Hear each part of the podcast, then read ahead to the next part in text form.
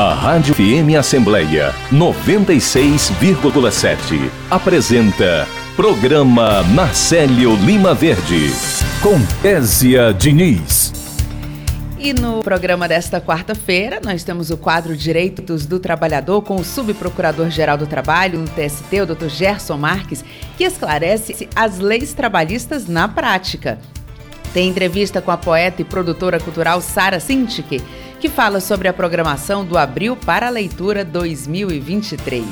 A gente conversa também com a chefe do Núcleo de Enfermagem da Emergência do IJF, a doutora Cláudia Nascimento, que detalha as iniciativas do Abril Verde de Segurança do Trabalho. A gente também recebe o deputado estadual Messias Dias, que fala sobre o seu projeto de indicação que institui a criação do programa Mais Livros, Mais Livrarias no Ceará. E o repórter Cláudio Teran antecipa tudo o que está por vir na sessão plenária de logo mais. Olá, eu sou Kézia Diniz e o programa Na Série Lima Verde da sua Rádio FM Assembleia 96,7 já está no ar. Você pode acompanhar o nosso programa por meio do aplicativo Rádio FM Assembleia, que está disponível para os celulares Android. Já para quem tem iPhone, é possível conferir o programa pelo aplicativo Rádiosnet.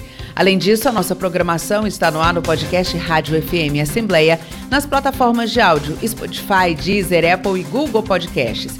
E sobre o YouTube, nós também estamos por lá, mas tem uma novidade. A Rádio FM Assembleia está em novo canal. Acesse o nosso novo endereço em youtube.com barra Rádio FM Assembleia. Clica no sininho para se inscrever, ativa as notificações do canal. Dessa forma, você vai saber sempre que nós estivermos no ar com o programa Narcélio Lima Verde, além de todas as novidades que estão acontecendo por aqui. E para participar do nosso programa com alguma sugestão, é só mandar mensagem para o nosso WhatsApp. Nosso número é 859-8201-4848 e eu agradeço a você desde já pela companhia. Direitos do Trabalhador. Está na hora do quadro conduzido pelo pós-doutor e professor da Universidade Federal do Ceará, Dr. Gerson Marques. Ele que atua no Tribunal Superior do Trabalho como subprocurador-geral. Doutor Gerson, muito bom dia. Sempre um prazer conversar com o senhor. Conta pra gente qual é o tema de hoje. Gerson, bom dia.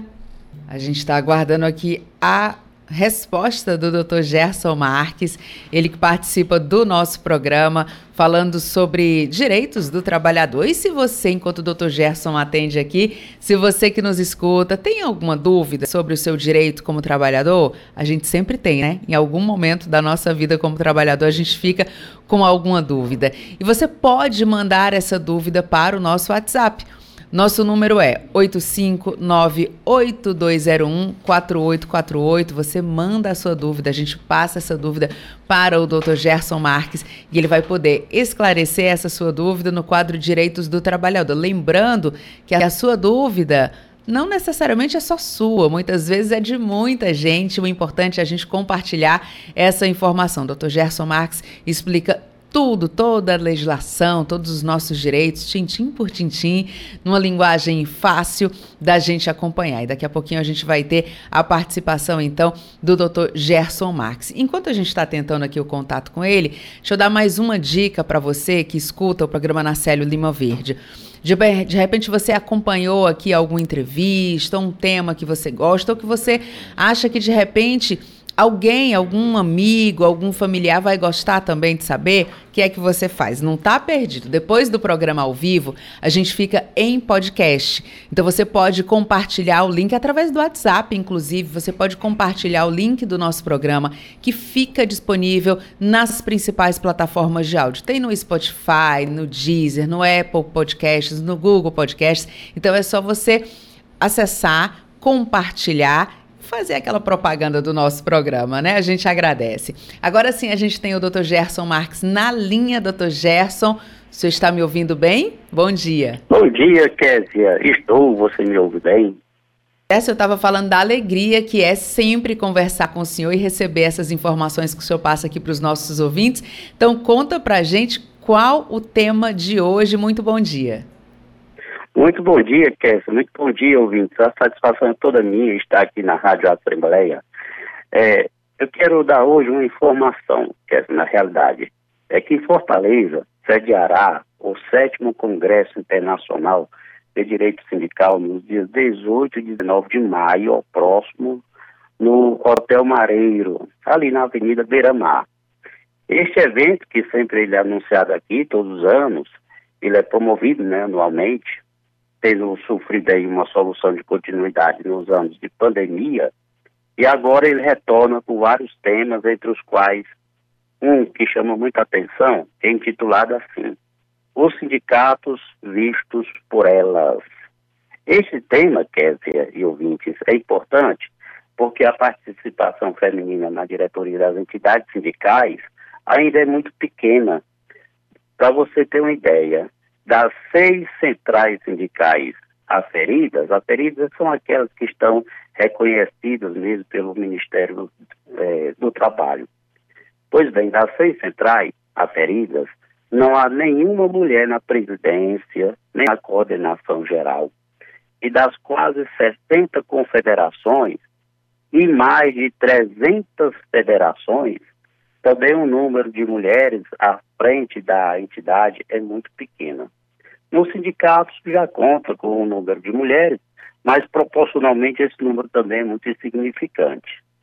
Portanto, é preciso debater essa condição da mulher nas entidades sindicais, até porque isso vai influenciar na forma como os, sindicais, os sindicatos defenderão pautas femininas, pautas de gênero, é, como é que as negociações coletivas serão tratadas, e isso precisa ser debatido. Mas outros temas também serão abordados nesse mesmo Congresso, como a reforma sindical proposta pelas centrais. Veja só, as centrais sindicais, são seis, elas não têm ainda uma unanimidade interna, mas pelo menos três delas elaboraram um documento contendo propostas de reforma no modelo sindical brasileiro, por se entender que esse modelo ele precisa ser modificado, sobretudo no campo da negociação coletiva, do custeio sindical, que é a manutenção dos sindicatos, e da representatividade desses sindicatos perante a categoria. Mas essas propostas, elas entram em rota de colisão com os interesses e os entendimentos das confederações nacionais sindicais. E a base do sindicalismo também está bastante dividida. A base entenda-se os sindicatos e também as federações. E isso significa a ausência de uma liderança sindical que unifique as propostas e que una o próprio movimento sindical. Esta cisão, Kézia e ouvintes, é muito preocupante porque enfraquece o movimento sindical. Nós temos agora um novo governo que provém do sindicalismo, que é o governo Lula, ele era um sindicalista e está disposto a, a, a encampar as mudanças no sindicalismo que forem necessárias, mas isso precisa vir de um movimento unificado do, do, do sindicalismo. Bom, este evento ele conta com apoio da Escola Judicial do Tribunal Regional do Trabalho do Ceará e também do GRUP, que é o Grupo de Estudos em Direito do Trabalho da Universidade Federal do Ceará, da Faculdade de Direito. Quem está promovendo é o Fórum das Centrais Sindicais no estado do Ceará e também pela Excola. Excola é com X, é uma instituição é, privada que tem se destacado pela promoção de eventos, de cursos nessa área trabalhista e principalmente sindical. E as inscrições estão abertas ao público em www.excolasocial.com.br. Esse Excola é com X, excolasocial.com.br. Então, renovando aqui, Cassie ouvintes, o que todos os anos nós fazemos aqui na rádio é incentivar as inscrições das, dos interessados e dizer que esse tema sindical ele, realmente ele é muito importante, porque daí é que vem toda uma negociação coletiva, as regras sobre negociação coletiva e o funcionamento das entidades sindicais, né? Então não é, não é um evento ideológico, é um evento que aglomera várias posições, várias entidades, por mais é, antípodas que sejam elas entre si, envolve também o tribunal, envolve também é, participantes do Ministério Público, enfim. É um evento que a gente tem a satisfação de estar à frente também da coordenação. Então são essas as informações para hoje que, tínhamos para compartilhar aqui com os nossos queridos e queridas ouvintes.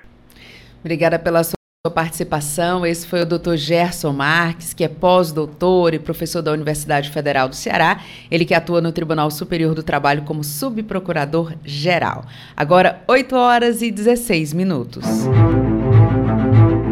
Trabalho doméstico é trabalho e tem direitos. Se a trabalhadora doméstica estiver convivendo com pessoas contaminadas ou com sintomas de Covid-19, ou se alguma pessoa do local de trabalho estiver com o vírus, alguns cuidados devem ser tomados. Dispensar a trabalhadora mantendo a remuneração durante o isolamento, reservar espaço adequado para o isolamento caso ela more no trabalho, mantendo o salário. Se alguém estiver com Covid-19 no trabalho, a empregada empregada deve ser dispensada de realizar a limpeza do cômodo em que a pessoa está isolada.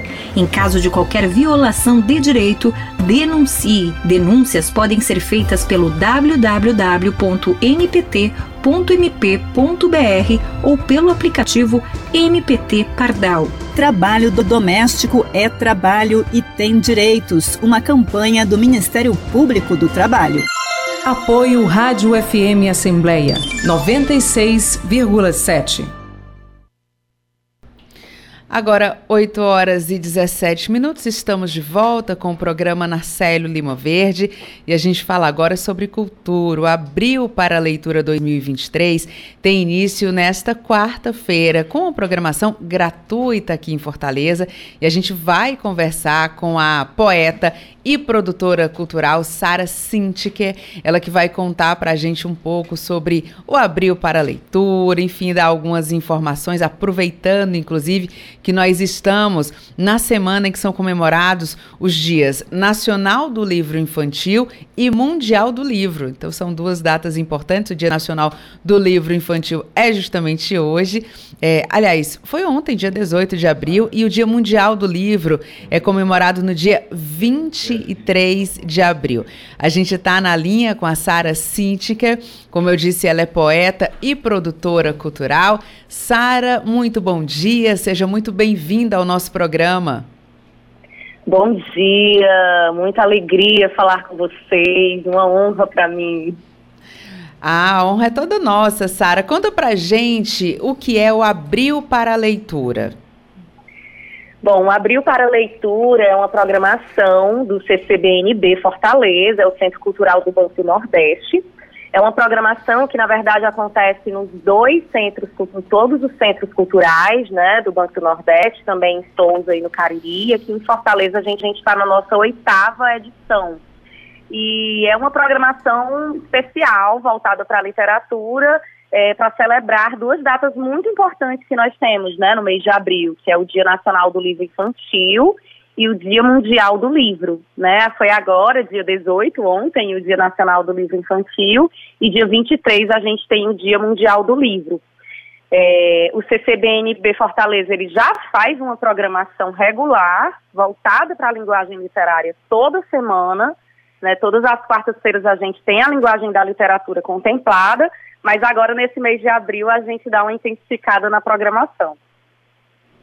Sara, e programação? Eu estava dando uma olhadinha aqui. Tem mini curso, tem lançamento de livro, tem oficina. Conta pra gente o que é que você acha legal destacar dessa programação.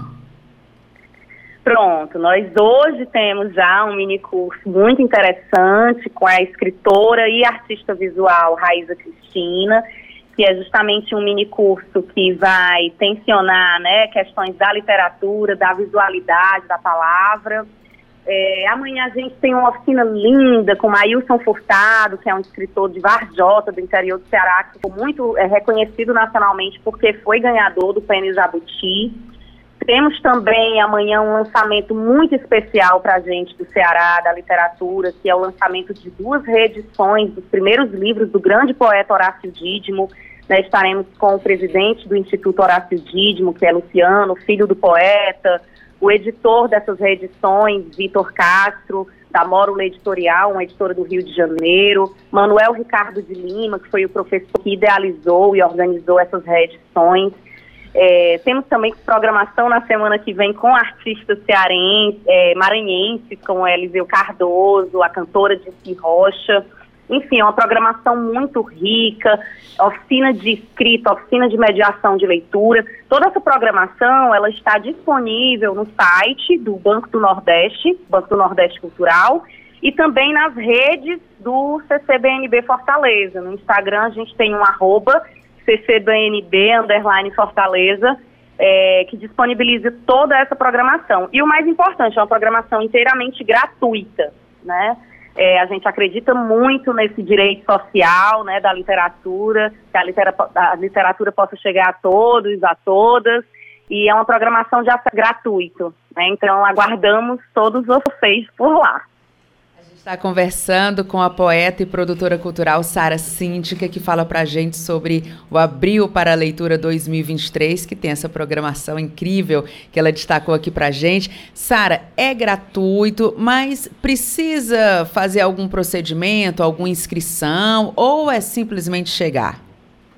Pronto, para as oficinas, o que é que a gente é, pediu, né? As oficinas têm uma limitação de 30 pessoas, é, um pedido né, dos oficineiros né, para conseguirem dar atenção a todos os alunos. Aí essa inscrição a gente está fazendo por ordem de chegada, certo? Por ordem de chegada de forma gratuita. Então chegou os 30 primeiros, então na oficina, tá? Nas oficinas. E as outras programações não, a gente tem um público bem mais amplo, então é só chegar lá no Centro Cultural que todos serão muito bem-vindos e bem-vindas. Poxa, que bacana, Sara. Muito legal. A programação tá muito diversa, né? Tem mini cursos, é lançamento, oficina. É, tá muito legal, com gente muito bacana também participando. Então, Fica aqui o convite para todo mundo que estiver acompanhando participar. Vai ao Centro Cultural lá em Fortaleza. Aliás, lá em Fortaleza não, né? Aqui em Fortaleza, na Rua Conde D 560, no centro da nossa capital. Só ir já é um passeio. Encontrar essa programação, então, é um presente que você pode dar a si mesmo e também para sua família, leva a criançada, enfim. Sara, eu fiz todo um convite aqui, mas claro que o convite melhor é o seu. Então deixa aqui esse convite para todo mundo que está acompanhando o nosso programa. Bom, gente, vai ser uma alegria receber vocês. Nós temos programação voltada para crianças, peças infantis, livros infantis. A gente tá, tem uma programação voltada para as pessoas que querem escrever, façam os nossos mini cursos. E também para quem gosta, né, de conversar, de fazer um bate-papo em torno do, com os autores, curtir um show, né? A gente está celebrando a palavra, a palavra em sua dimensão, para além da palavra escrita. Então a gente também vai ter, a gente vai ter um sarau lindo em homenagem ao Chico Buarque. Olhem a nossa programação e se divirtam, compareçam ao Centro Cultural do Banco do Nordeste. Né? Estamos lá de portas abertas para receber todo mundo. Sara Cinti, que é poeta e produtora cultural. Muito obrigada pela sua participação, muito sucesso nesse evento e a gente volta a se falar em breve, viu, Sara? Obrigada. Eu que agradeço, um beijão, querida. Agora, 8 horas e 24 minutos. Um dos escritores mais admirados do mundo, o argentino Jorge Luiz Borges, disse que imaginava o paraíso como uma espécie de biblioteca. Com esse pensamento, a Biblioteca da Assembleia Legislativa do Ceará atende funcionários da casa, estudantes, parlamentares e público em geral. O acervo, além de livros raros, inclui jornais, revistas, anuários, enciclopédias, registros de atuação parlamentar, bem como obras-primas da literatura, história, sociologia, direito e de tantos outros ramos do conhecimento. Nas estantes, saberes e sentimentos, com destaque para o Ceará. Tudo em um recanto planejado exclusivamente para leitura e pesquisa, com espaço destinado a estudos que exigem maior recolhimento e concentração. Um lugar adequado para aqueles que fazem de uma boa biblioteca uma espécie de paraíso.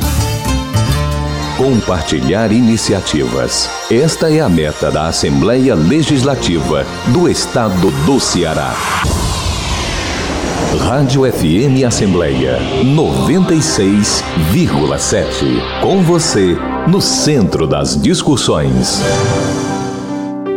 Meu pai, na época, falava que estudo não era tudo, mas é sim. Porque nós, sem ser alfabetizados, que mundo nós busca? Que qualidade de vida nós busca? A alfabetização é uma porta de acesso à socialização e à cidadania.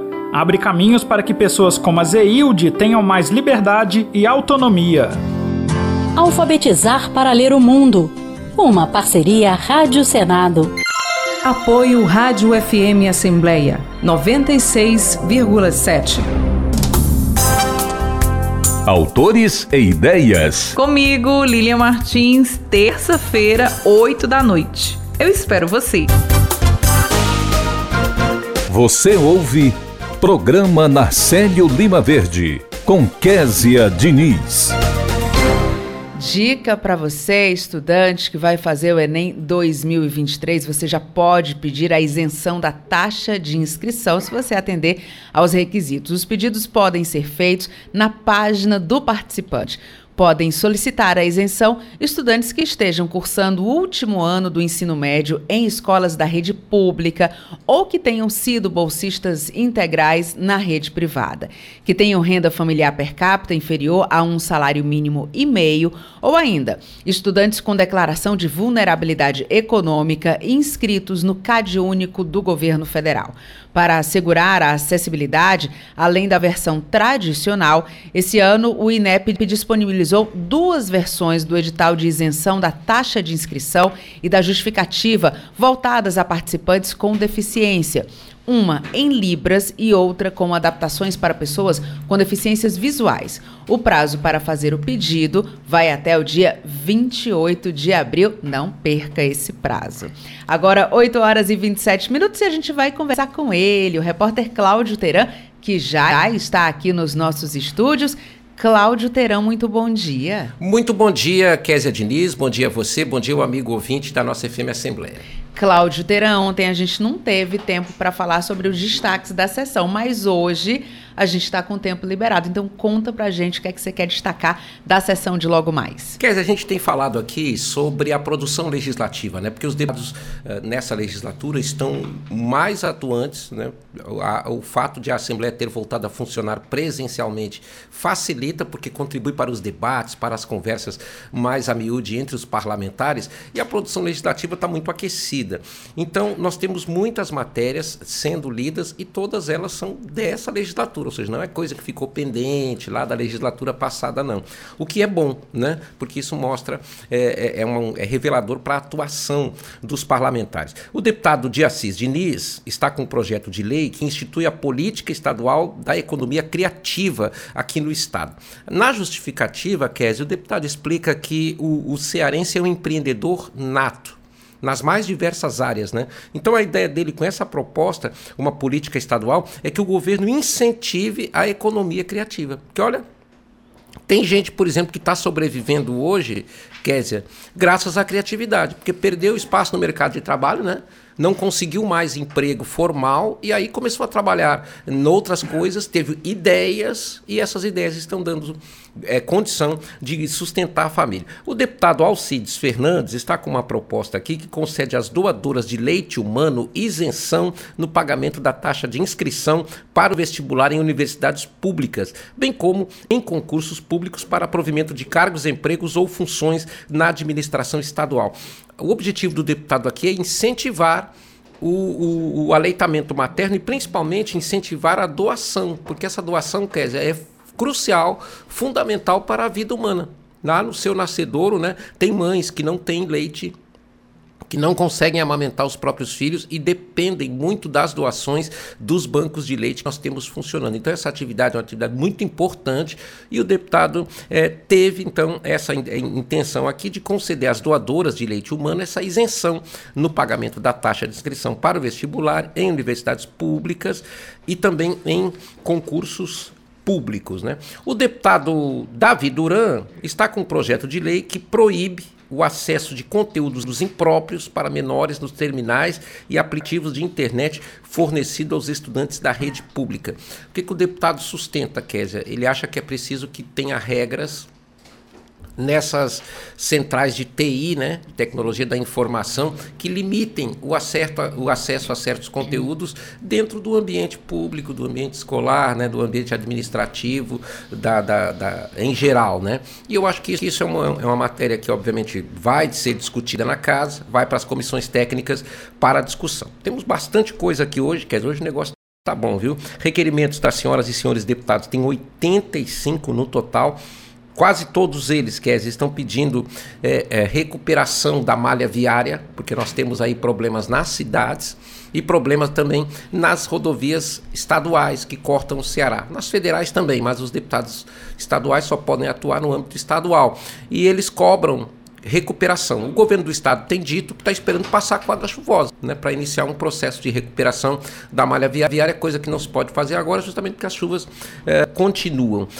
Mais uma proposta aqui, Kézia, para a gente destacar para as senhoras e senhores ouvintes aqui, é o do deputado Dias Diniz, que institui a política estadual do hidrogênio verde do Ceará. Essa é uma área em que o Ceará tem um enorme potencial e o deputado justifica justamente por isso. Ele, na, na sua justificativa, ele também citou alguns acordos, alguns protocolos que o governador Eumano de Freitas assinou nessa viagem à China para justificar, portanto, essa ideia de reforçar né, todas as condições para que o Ceará explore o potencial que temos no hidrogênio verde. Cláudio Teran, hoje certamente entre os pronunciamentos, eh, os deputados vão falar sobre o dia 19 de abril, que é o Dia dos Povos Indígenas aqui no nosso país. Né? Ontem a gente recebeu a secretária dos Povos Indígenas, a Juliana Alves, e ela estava justamente explicando que a gente não chama mais Dia do Índio, né? É Dia dos Povos Indígenas. Tem gente que ainda não sabe desse detalhe, mas a gente sempre está reforçando aqui. E hoje, certamente, os deputados devem também é, abordar essa temática. E você já tem a lista dos oradores, para a gente aí já dando um spoiler, né, Cláudio Teran? Quer eu mesmo aprendi ontem, durante a entrevista, essa mudança da nomenclatura. A gente pensa que não tem influência, mas tem sim. Porque se você for olhar pelo aspecto genérico, índio pode ser todo mundo.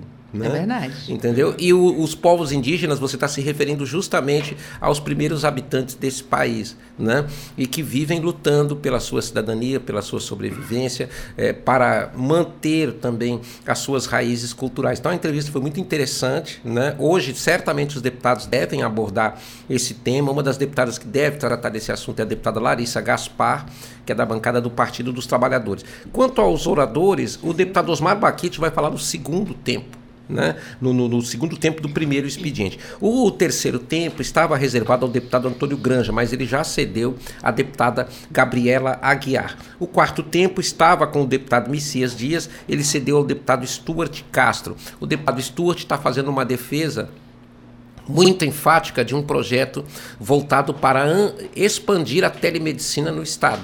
Nós temos a telemedicina funcionando, mas ele defende que haja uma expansão para que esse atendimento remoto médico chegue onde não tem médico de jeito nenhum, né? E com isso haja uma facilitação justamente para que as pessoas tenham acesso a, a, consultas, informações da área médica. O deputado Lucinildo Frota é o quinto tempo e o deputado Davi Duran Kézia ocupará o sexto tempo da sessão de hoje. Cláudio Teran, agradeço a sua participação e sabe com quem a gente vai conversar agora? Quem? Silvio Augusto, que já está na linha, tem entrevistado e traz informações para a gente. Silvio, muito bom dia. Bom dia, Kézia, bom dia a todos. Estamos aqui com o professor Evaldo Lima, ele que é coordenador pedagógico do programa Alcance, que da Assembleia Legislativa.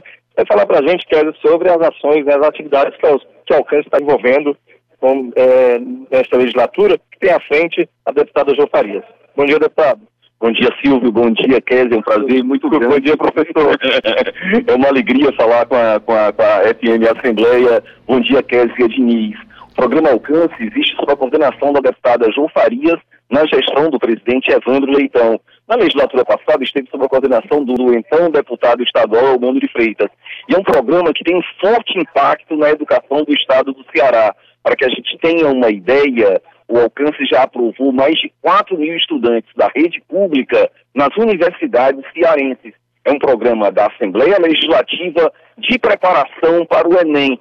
Todo sábado pela manhã, as aulas acontecem no sábado pela manhã, aqui no auditório da Unipaf e em todas as salas da Unipaf. E o que a gente observa são as juventudes da cidade, saindo dos diferentes locais de Fortaleza, inclusive da região metropolitana, que vem em busca dessa formação, da realização do sonho do ingresso na universidade. Senhor tem o programa Alcance voltado para o Enem, né, onde os alunos vêm para cá para se preparar para o Enem. Exatamente. E o que é muito interessante são os resultados. Apenas na última edição, no ano passado, nós tivemos 400, aproximadamente 400 alunos do alcance aprovados nas universidades cearenses. E aí a medicina, são as engenharias, direito, psicologia, os mais variados cursos.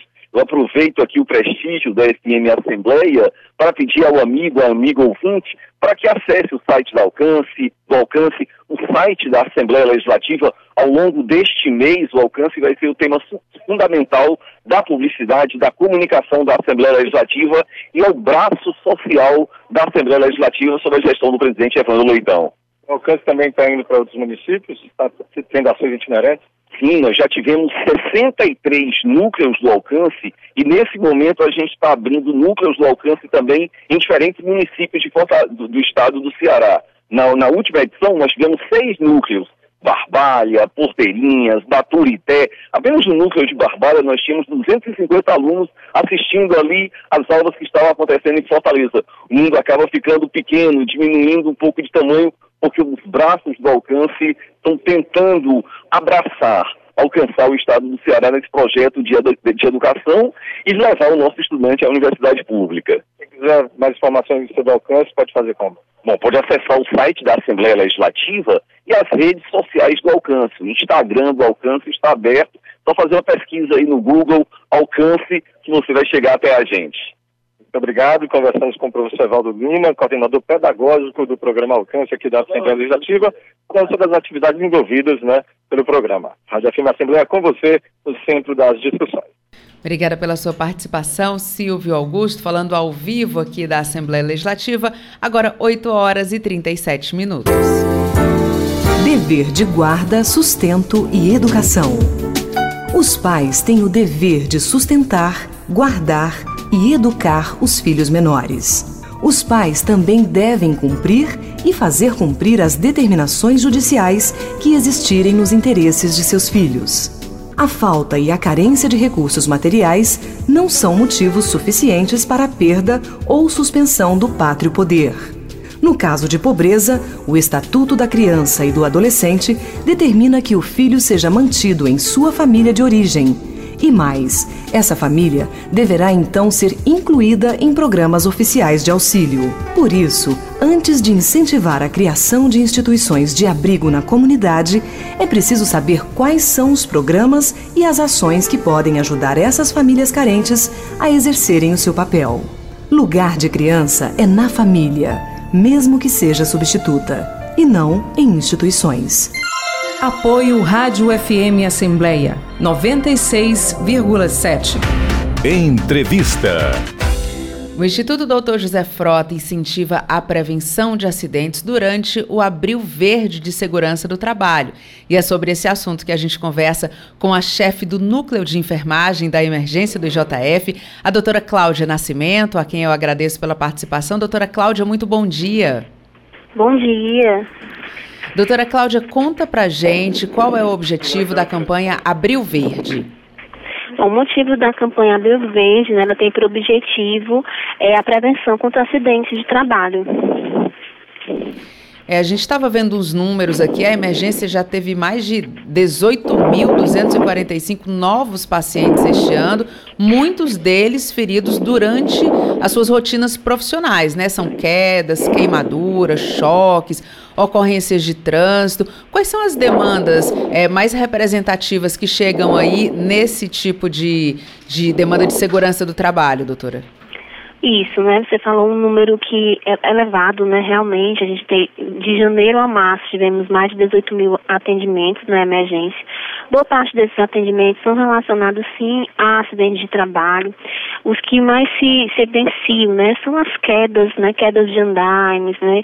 É, acidentes com pérfuro, com maquita, é, acidente elétrico, né, com descarga elétrica, é, queda, aquele motoqueiro que muitas vezes é um motoboy e aí a, e dirige em altas velocidades, sem capacete, às vezes, né, faz um TCE, é, acidente com material químico nos olhos, né, por falta do uso do, do óculos de proteção, enfim, é uma assim, infinidade de, de, de ocorrências onde se destaca muito né, a questão da queda.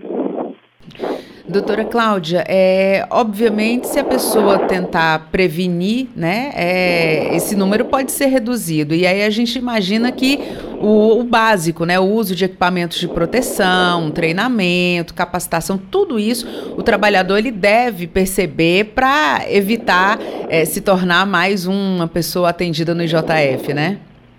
Com certeza, né? Todos nós, trabalhadores, eh, seja da saúde ou não, nós somos vulneráveis né, à cena do nosso trabalho, né? Sempre vai ter alguma coisa que pode causar um acidente. E o equipamento de proteção individual, ele deve ser utilizado por todos. Na verdade, ele é um dever, né, do empregador e um dever do, do trabalhador utilizar. Então, assim, desde é, óculos de proteção, máscaras, dependendo do tipo de, de ambiente de trabalho, é, vai requerer o tipo de proteção. Né? No caso das obras, né, das obras de engenharia, onde o capacete é extremamente importante né, para aquele profissional que está ali. Quem trabalha com, com materiais químicos, né, ou exposição com, com fagulhas, com coisas que podem atingir o globo ocular, deve proteger os seus olhos. Isso faz toda a diferença né, no momento de acidente acidente com queimaduras, né, quem trabalha com chamas de fogo, muitas vezes o autônomo, por exemplo, né, que trabalha vendendo alguma coisa, é, esquentando alguma coisa, ter o cuidado, né, com a manipulação disso quem trabalha também com produtos químicos manipulando, né, a questão da queimadura na pele e com a maquita, por exemplo, nós recebemos muitos pacientes com acidente de maquita, onde muitas vezes eles perdem um, um dedo, né, perdem muitas vezes até parte da mão por conta do acidente e da falta de atenção. Doutora Cláudia, a gente tem diferentes unidades de saúde, né? E quando tem algum tipo de emergência, a pessoa sempre se pergunta: para onde é que eu vou, para onde é que eu corro, porque é uma emergência, eu preciso desse atendimento é, mais urgente. E a gente estava vendo aqui a questão de quedas, cortes, queimaduras, choques, lesões, ocorrências de trânsito. Essas são indicações, é, no caso de emergências, para o IJF. As pessoas devem procurar é, de maneira prioritária o IJF? Não de forma prioritária, depende muito do perfil desse acidente, né? Acredito que a rede secundária também consegue atender é, é, algumas demandas, é mais simples, mas hoje, atualmente, a, as grandes demandas ou grandes acidentes, né? acidentes de, por exemplo, uma queda de, de um edifício, uma queda de um coqueiro, como já aconteceu, né? Onde realmente aquele paciente, ele tem um perfil de atendimento aqui, que é desse paciente pós-traumatizado, ele deve vir procurar o JF. Claro que demandas menores, né, demandas que demandam menos especificidade, menos específicas, elas podem também ser atendidas por, por unidades secundárias. Ah, ótimo. Doutora Cláudia Nascimento, que é a chefe do Núcleo de Enfermagem de Emergência, emergência do IJF. Doutora Cláudia, não vou tomar muito o seu tempo, porque eu sei que aí no IJF vocês não param um minuto. Então, agradeço muito pela sua participação. Levo o nosso abraço a todo mundo que está trabalhando aí hoje. Muito obrigada e muito bom dia. Muito obrigada. Né? Eu deixo aqui um recado para finalizar sobre que o que é melhor fazer é prevenir, né? Sempre. Como é que previne? Com o uso de equipamento e com a educação, com a capacitação das equipes. Muito tá obrigada. Ótimo. Bom dia. Tá ótimo, doutora. Obrigada, viu? Agora, 8 horas e 44 minutos. Eu devia ter trocado os andares, mas a obra não podia parar. Eu devia ter verificado melhor os tubos. Estava chovendo muito. A gente devia ter trocado os cabos do elevador, mas estava em falta. Acidentes não acontecem por acaso. Trabalho seguro é responsabilidade de todos. Programa Nacional de Prevenção de Acidentes de Trabalho. Justiça do Trabalho. Apoio Rádio FM Assembleia 96,7. Entrevista. Um projeto de indicação visa a criação do programa Mais Livros, Mais Livrarias no Ceará. E é sobre esse assunto que a gente conversa com o autor do projeto, o deputado Messias Dias. Deputado, seja muito bem-vindo ao nosso programa. Muito bom dia. Bom dia, Kézia. Bom dia a todos que nos acompanham. Dizer com alegria hoje pela manhã ser atendido vocês dessa rádio tão importante para o nosso estado do Ceará. Estamos à disposição. A gente aqui agradece, deputado, um prazer conversar com o senhor, principalmente sobre um assunto que interessa tanto à nossa sociedade. A gente está falando de leitura, mais livros, mais livrarias, e esse seu projeto de indicação, ele institui a criação desse programa. Eu queria que o senhor contasse alguns detalhes para a gente. Qual é o grande objetivo? Então, o grande objetivo, que é desse projeto, é primeiro a gente é potencializar, né, de que os nossos professores né, e os nossos educandos, né, os nossos alunos possam cada vez mais ser incentivados à leitura. A gente sabe que o conhecimento, a leitura, principalmente dos livros hoje, da literatura e todas as áreas que se tem hoje, ela é importante e fundamental. Pensando hoje numa sociedade do mundo virtual, é muito importante e é necessário a gente acompanhar também isso, mas é muito importante o livro, né, como esse instrumento para que a gente possa cada vez mais estar na cabeceira da, da mesa, né, para que a gente possa realmente, em todos os momentos, a gente poder se dedicar é, e garantir isso. Nós estamos sugerindo ao Poder Executivo realmente que crie o programa Mais Livros, Mais Livrarias, onde dê oportunidade para que todos os professores e professoras da rede estadual né, possam ter um cartão né, no valor até de 50 reais mensal e que esse cartão permita né, aos educadores e educadoras poder comprar mensalmente aqueles livros para que venha fortalecer seus conhecimentos e poder ajudar e melhorar cada vez mais os conhecimentos dos nossos alunos da rede estadual. Portanto, é muito importante né, de que a gente possa garantir esse incentivo. É um valor de 50 reais mensalmente, onde o educador recebe um cartão e todo mês aquele valor seria abastecido no cartão para que a cada vez, a cada mês, o, o educador possa comprar esses livros. Então, é uma forma da gente incentivar a gente possa garantir de que as pequenas livrarias do estado do Ceará, que é a nossa prioridade, a gente sabe que hoje tem as grandes livrarias, mas também uma forma da gente potencializar as pequenas livrarias que tem hoje no nosso estado do Ceará, que tem um grande trabalho, faz uma grande prestação de, ao nosso povo cearense, mas que muitas vezes não tem oportunidade. E a gente acha que essas pequenas livrarias ocupam um papel importante, justamente porque são as livrarias que estão nos bairros, que estão mais próximos da população, estão mais próximos lá das comunidades. Então, é essa forma da gente garantir de que a gente possa, o governo do nosso estado do Ceará, possa trazer como esse projeto que venha atender a necessidade, primeiro, dos professores e professoras, para melhorar os conhecimentos, para que possa melhorar cada vez mais o nosso conhecimento dos nossos alunos, ao mesmo tempo potencializar de que as livrarias pequenas ela possam ter a oportunidade de também ofertar esses livros à rede estadual, à rede de ensino do nosso estado do Ceará.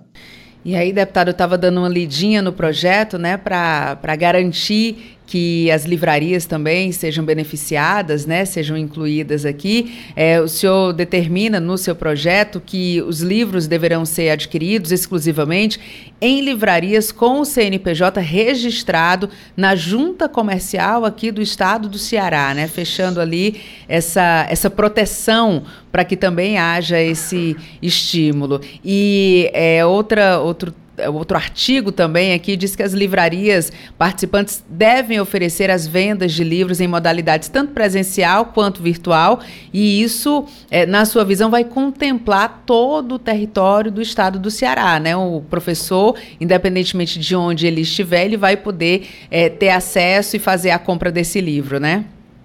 Sim, com certeza. Primeiro, eu tenho que prezar para a legalidade. Né? Todas essas livrarias, elas têm que realmente estar registradas na Junta Comercial do Estado do Ceará, para que realmente dê a garantia, a segurança né, dessa, dessa, dessa garantia, dessa venda desse livro. Né? E da mesma forma também a gente entende de que a forma virtual permite de que o educador, o professor que está lá no centro-sul do Ceará, que tem lá no setor do Crateús, dentro dos municípios mais distantes, também possa acessar de forma virtual esse livro. Então vai facilitar né, para que todos a gente possa ter esse acesso. Então a gente entende que esse é um momento muito, esse é um momento muito importante que nós estamos vivenciando, né, do nossa conjuntura nacional do nosso estado do Ceará, que precisamos cada vez mais permitir garantir que os nossos professores e professoras, os nossos alunos possam realmente ter o melhor livro, o melhor conhecimento para que a gente possa fortalecer cada vez mais as gerações do presente, mas principalmente preparar né, os nossos é, futuro né, da nossa população para que a gente possa ter uma sociedade mais justa, mais igualitária, uma sociedade mais fraterna, onde a gente diz, nosso companheiro Paulo Freire, só o conhecimento liberta. E esse conhecimento que liberta só é possível acontecer se nós dermos a oportunidade. A oportunidade de que elas tenham esse conhecimento para que elas possam realmente se preparar e fortalecer as nossas, os nossos áreas de conhecimento e ter uma sociedade melhor para todos nós. Deputado, falando um pouquinho aqui da tramitação do projeto, né? Por se tratar de um projeto que coloca é, gastos né, para o Estado, os deputados apresentam como forma de projeto de indicação. Ele é discutido aqui na Assembleia Legislativa e, depois de aprovado, ele segue para o governo do Estado como uma sugestão. E eu queria que o senhor falasse para a gente como é que está essa tramitação. O senhor já tem dialogado com outros parlamentares no sentido de garantir essa aprovação aqui na Assembleia Legislativa? Sim, nós fizemos uma primeira parte, que foi da entrada, forma burocrática, o rito da, da Assembleia, né, mas nós estamos dialogando né, internamente para que a gente possa realmente ter essa, esse êxito né, nessa proposta. Como você mesmo falou, é um projeto de indicação, o que a gente pode fazer é indicar, sugerir, propor, dialogar com os parlamentares da casa e esperar né, uma oportunidade também de conversar com o nosso governador Eumano para que ele possa também compreender da importância desse projeto. E se tudo der certo, a gente vai garantir de que o nosso estado do Ceará possa realmente ter esse projeto aprovado para que possa melhorar e garantir cada vez mais a qualidade de vida do nosso povo, principalmente gerando conhecimento, gerando é, alegria numa oportunidade que a gente sabe de que muitos espaços, muitas oportunidades que a gente tem hoje na nossa sociedade, a gente é negado disso. É negado, inclusive, do básico, do mínimo, que é a gente ter um livro, para que a gente possa melhorar, nos estruturar, conhecer, né, inclusive a realidade do nosso Estado, do nosso Brasil, e para que a gente possa cada vez mais continuar melhorando a nossa sociedade. Então, a gente espera com muita expectativa que seja a nossa casa aprove esse projeto de comunicação e posterior nosso governador Eumano possa criar esse projeto como projeto de referência, não só para o estado do Ceará, mas que possa ser de exemplo para todo o território nacional. Importante porque uma boa leitura pode transportar a gente para mundos completamente diferentes. A gente viaja sem nem sair de casa através das páginas, né, de um bom livro. Então é importante esse incentivo à leitura. E deputado, os professores também podem se mobilizar dentro dessa expectativa por aprovação, né, pedindo aí o apoio dos demais parlamentares, afinal de contas, isso vai reforçar é, esse desejo que os próprios professores já têm de poder estar tá cada vez mais lendo, adquirindo novos livros e aumentando ali a sua, a sua coleção, digamos assim. Sim, com certeza, né? E a gente acredita muito nisso, né? A gente fica, acho que todos nós que tem hábito de ler, a gente, às vezes, a gente até é, compreende de que tem muitas pessoas, inclusive, que quer, mas muitas vezes o recurso, o pouco que se tem, tu tem que dividir com, com os gastos da casa, com, né, com outras atribuições da família, e a gente sabe que o livro muitas vezes fica por segundo plano. Justamente por isso, porque é importante, é necessário, mas não é básico da vida diária da, né, dos nossos educadores e educadoras. Então, por isso que nosso objetivo é de que a gente tenha mais esse incremento. Tanto o governador Camilo quanto o governador Eumano, tenho dúvida nenhuma que é um grande é, ser humano, sensível a esse tipo de ações é, e compreende de que um projeto como essa magnitude, a importância que ele tem, ele vai trazer cada vez mais oportunidade para as pessoas. E essa oportunidade para as pessoas, principalmente para aqueles professores e professoras que muitas das vezes não têm essa oportunidade de comprar todo mês um livro, né, para que possa realmente garantir aperfeiçoar cada vez mais seus conhecimentos. Imaginamos nós, um professor que quanto mais compra o livro, quanto mais tem a leitura desses livros, quanto mais conhecimento esse educador e professor vai ter, quanto mais é, possibilidade ele vai transmitir para os nossos alunos da rede estadual do nosso estado do Ceará, da rede municipal, enfim, né, porque a gente espera que esses livros depois a gente possa, inclusive, ao receber, ao comprar, a gente possa, inclusive, depois passar para outras pessoas, né, já que eu não comprei, não tive um gasto direto, foi o governador que está, né, se tudo der certo, aceitar, vai permitir. Então, que a gente possa, inclusive, ter depois essa troca solidária entre os próprios professores, desses livros, para que possa, inclusive, transmitir, é, passar para outras pessoas, ou para os próprios educandos, os próprios alunos, né, que queira realmente ter a oportunidade também de fazer a leitura desses livros. Então, essa é, um, é uma rede. Se a gente souber trabalhar, os professores têm direito à oportunidade de ter o livro, depois pode passar para os próprios alunos, os alunos podem ir passando para o próprio pai, para a mãe em casa. Eu acho que isso que vai gerando cada vez mais oportunidade, conhecimento e melhorar de vida do nosso povo, principalmente na qualidade do conhecimento, para que a gente possa realmente, voltar a dizer, ter uma sociedade talvez muito mais é, justa, com muito mais igualitária, com mais conhecimento e muitas vezes quebrar paradigma de preconceitos ou de tabus que muitas das vezes a ignorância faz com que a gente trate as pessoas com indiferença ou até mesmo discrimine as pessoas, justamente pelo fato de não ter tido a oportunidade de conhecer a literatura, de conhecer né, as, as, as escritas né, com muitos intelectuais brasileiros ou fora do Brasil, têm nos proporcionado à nossa sociedade. Então, acho que essa é uma oportunidade ímpar que, se a gente souber fazer, nós vamos cada vez mais elevar o nível de conhecimento e construir realmente um ser humano mais é, humano, mais justo, é, com uma sociedade melhor para todos nós. Tá ótimo, deputado. Muito obrigada pela sua participação. Sucesso aí no seu projeto de indicação e muito bom dia. Não, bom dia, Kézia, bom dia a todos os ouvintes que nos acompanham. Eu obrigado pela oportunidade, me colocar à disposição para que a gente possa caminhar construindo né, um Ceará melhor para todos nós. Esse foi o deputado Messias Dias falando sobre um projeto de indicação que visa criar o programa Mais Livros, Mais Livrarias no Ceará. Agora a gente volta a conversar com o repórter Silvio Augusto, que está aqui na Assembleia, e falar ao vivo com a gente. Silvio, nós voltamos com você. César, daqui a pouco, no auditório do deputado Murilo Aguiar, por iniciativa da deputada doutora Silvana, acontece uma reunião com mães de jovens brasileiros que foram adotados por famílias holandesas. Está aqui conosco a Sônia Memória, ela que é presidente, representante né, da instituição holandesa sem fins lucrativos, pessoas desaparecidas no Brasil e Holanda, representante aqui no Brasil, né, da ONG Pessoas Desaparecidas do Brasil e Holanda, como eu disse, que vai falar para a gente o que vai acontecer hoje nesta reunião. Bom dia. Bom dia, Kézia. Bom dia, Fortaleza. Que alegria estar aqui com vocês. Olha, nós estamos aqui reunindo cerca de 100 mães, onde nós pretendemos escolher DNA genera gratuito, um DNA que para uma mãe pobre custaria hoje em torno de 500 reais. Ela jamais conseguiria fazer esse DNA.